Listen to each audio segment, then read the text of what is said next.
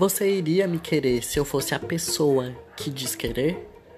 Você iria me querer se eu tivesse o padrão de beleza americano que te faz virar o rosto quando andamos juntos, sabendo que outros rostos também virariam em minha direção, com a mesma intenção que as suas quando faz isso?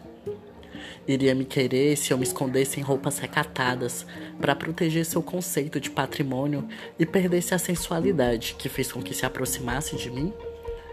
Iria me querer se eu não tivesse dormido com a quantidade de pessoas que dormi e não soubesse a forma certa de te dar o prazer que tira teu ar, embora nem sempre seja recíproco.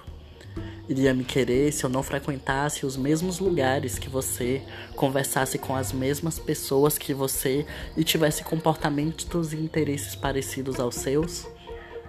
Iria me querer se por acaso eu preferisse conhecer pessoas mais cultas e inteligentes, ao invés de pessoas que acham que a vida é vencida através de discursos machistas sobre o que sua suposta propriedade pode ou não fazer.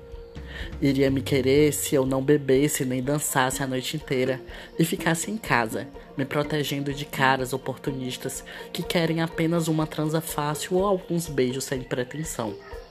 iria me querer se eu preferisse cozinhar a debater sobre o que eu realmente mereço da minha vida, sobre os planos para minha felicidade e o porquê de eu ser protagonista na minha história, ao invés de esperar que alguém me ofereça um futuro decente.